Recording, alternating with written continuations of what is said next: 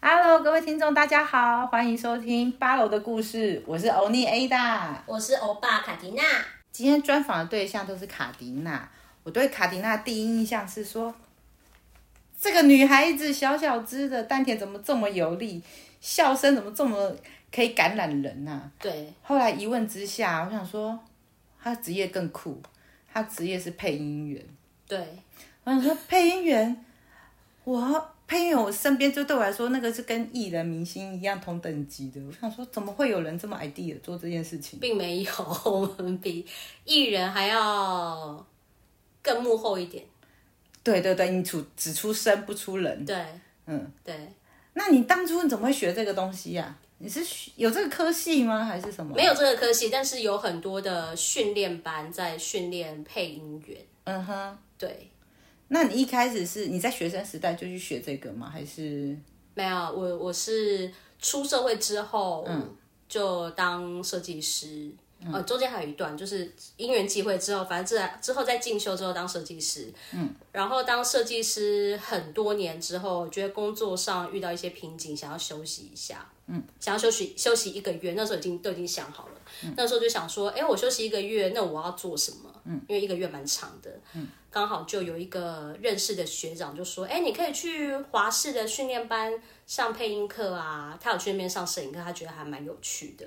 后来我就去华讯上了配音班的课程，这样子。就上课就是，那你就怎样成为职业？你觉得那件事情对我来说，因为说 OK 好，我煮饭，我喜欢煮饭，我就去当厨师吗？哦，这个就是跟兴趣还有被赞许，好，因为我想说我也喜欢讲话，嗯，就我兴趣也是讲话，但我没办法想到想象说嗯说我去当配音员这件事情。其实这个我觉得这个当配音员的契机，是因为我呃从国小的时候就参加了各式各样的朗读跟演讲比赛，而且都有得名，所以我对我的声音还蛮有自信的。嗯哼对。那后来去上完配音课，在上配音课的过程当中，其实老师们就有一直在讲，我声音很有戏，我很有戏嗯嗯嗯感。对我就是讲话白，我因为我本身讲话就是一个很夸张的人，嗯就很有戏感。然后我就会觉得，哎、我好像可以不要当设计师，我好嗯像可以去当配音员，而且。配音员的时间比较弹性，赚的钱也比较多。 也太等一下，原先从梦想变得瞬间很实际、务实派的， 钱还是很重要啊。也也没错对，啦。但因为那个时候我对设计已经开始有一点迷惘了，嗯哼嗯哼对，所以就想说，哎、那既然有一个这样的机会，那我就试试看嘛，嗯就转换一下跑道这样子。也是啊，很少人有声音就可以这么有感染力了。你这还要看一些肢体动作啊、表情吗、没有，不用，你只要出声音就对，。但其实呃呃，配音员并不是我们想象中的那么简单，因为我你相信，你觉得你自己很有戏，你觉得你自己很厉害，其实每个进配音圈的学生都这么觉得。嗯但其实你进去以后，你就会发现，哇，你好烂啊！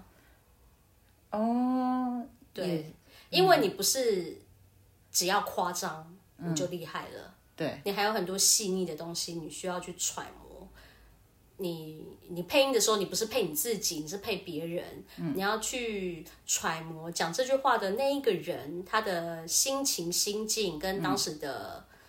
场地、各方面，你都要把它设想到。嗯哼，所以这不是一件容易的事情。就是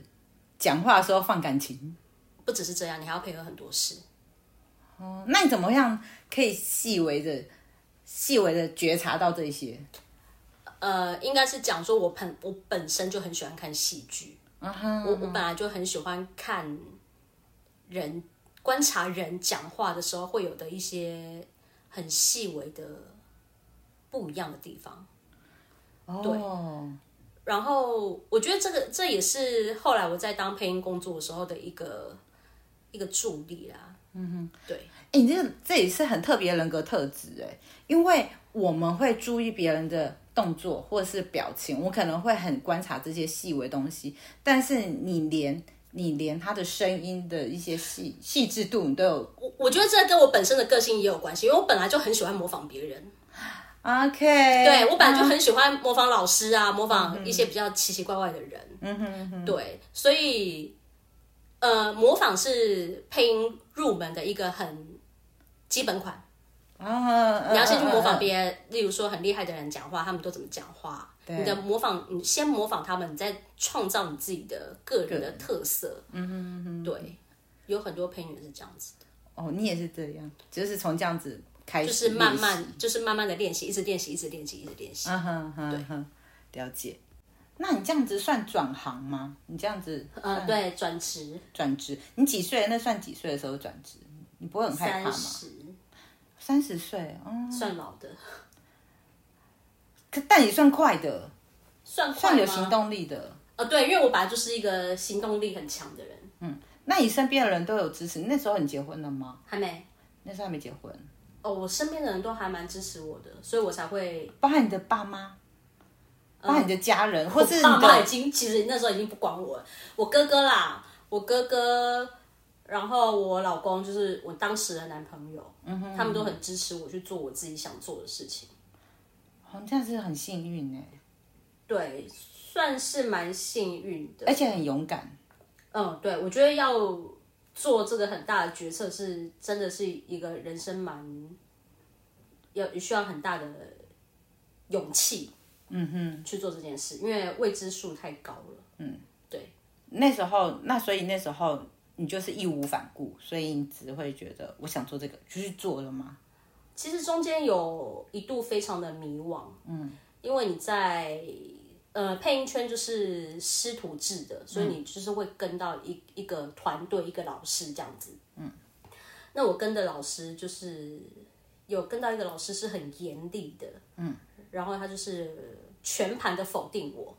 嗯，他就说你哦，我听你配音真的很痛苦，你你你声音这样你还敢配音哦？就是一直被否定，一直被否定，一直被否定我。想到还有被糟蹋的感 觉，对，然后他啊就是那段岁月真的是，我那我那段时间是我连进配音室、进录音室我都不想进去，因为那个时候就是 压力很大，而且一直被一直被否定。嗯，然后其实那段呃那段时间我有离开一阵子。嗯，对，那因为那个时候我我男朋友去澳洲打工留学，哦然后 OK 去找他，就等于他一下回台湾，我就跟他一起去找他，然后我们一起回台湾。嗯，然后后来我那时候有接了一个案子，那个案子是我刚进配音圈的时候，那个业主他就认识我了。嗯，然后我就跟他讲说，哦，我现在已经没有在配音了，就是只有配你的东西这样子。然后他就跟我讲说，你不配音太可惜了吧？你戏这么好，你声音这么好听，你不配音你太可惜了。天哪！对，然后被他这样讲完以后，我又燃起了我想要配音的那个火苗。嗯哼哼，对，然后刚好那个时候有一个一个老师在找学生，嗯，然后我就想说，好啊，要不然就给自己最后一次机会，嗯就去试试看这样子。对，然后就就后来就有开始进到另外一个团队，对进进另外一个团队配音这样子。生，这是哎、另外一个人生的贵人哎、嗯，应该是对，嗯，应该是讲说那个是知音我的配音的另外一个阶段。阶段开始，嗯对，对，对，就等于是你之前学的东西是全部归零，你从头开始。哦 OK，但你现在又回去当设计师了，对不对？对，为什么？你已经当配音员这么就这么久了，而且最困难都已经度过了。嗯对，是怎样的契机让你又回去当设计师？呃，其实最大最大的原因是因为我生小孩了。哦，好好，那是真的很很需要一些人生的一些改变。对，主要是因为当配音员，你需要做很多的前置的工作。嗯，那其实我结婚了，没有小孩，我的时间是我自己的。嗯，我我可以把我全部的时间都拿去工作，这个是 OK 的。嗯，可是你当你有了小孩，你就会想把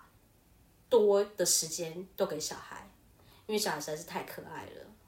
时间没有多的啊，是你愿意愿意付出给他。没有，所以就变成我要在，呃，如果我继续做配音的工作，我就没有办法有这么多的时间可以陪他，嗯哼，嗯哼对，因为他毕竟是接案子的嘛，你案子多，你前置作业就多，你没有办法，你自己的时间就少。嗯，那回去当设计师最好的一点就是，我还是可以接配音的案子，但是我不需要做前置的工作了，对，因为我就是接案子。那我设计师的工作结束之后，我不需要做配音的案子，我就可以全心全意的照顾我的小孩，跟我的小孩玩在一起，这样子。你不会觉得有点遗憾吗？当然会觉得遗憾啊。嗯哼。但是我觉得，其实我一直在问我自己这个问题，就是会不会后悔？就是本来正职的配音变成兼职的配音。嗯。但我后来思来想去，觉得其实不会，因为我在配音圈我学到了我想要的东西。嗯。然后它变成我的斜杠。嗯哼。那我回来做我的设计师的工作，我也是很有成就感。嗯。对，那。就是我又有多的时间可以陪小孩，哦，你就多一个身份，你就可以多一份收入。其实他也没有这么痛苦。对 OK，对，就变成说我这十年我累积了一些作品，然后我得到了一些东西。经过刚才的分享你的生平、嗯生平故事以后，我真的觉得我超欣赏你的。谢谢你，哎、可以放你感情啊，我认真的。谢谢，对，谢谢 Ada。不客气，没有，因为这很难呢，很难。你这么你会愿意勇敢的选择你人生的这条路，嗯，但我觉得不是勇敢，我觉得是不害怕做错决定，以及你对你自己做的决定有信心。有信心，有信心做到追求到你做你的结果吗？你想要追求的东西吗？呃，应该是说，你你也许对这个决定你是迷惘的，嗯，但是你很坚信你走下去是对的，你有坚信这样的信念，对你怎么知道是对或错？你觉得是对的？对我好奇的点是在于，我觉得原因就是因为你你在做某一件决定的时候，你之前一定会做一些评估，嗯，你一定会做一些分析，嗯，你做完这些评估跟分析之后，你才会下这个决定。哦，也就是你认定那个目标是你想要的，所以你确定坚信那个目标是你要的，所以你要得到它，对所以你确定你追求的东西是这个，对，所以你的呃，也就是你立定你的目标定向好，你就勇往直前去做，对。即使是有些 murmur 的声音啊、杂对，或讯者啊是，你自己可能会害怕，嗯哼，这个决定会不会是错的？你可能会疑惑，但本来就会有这些声音，对，对。但是重点就是你要把你的心抓住，你要让你自己知道走下去就对了。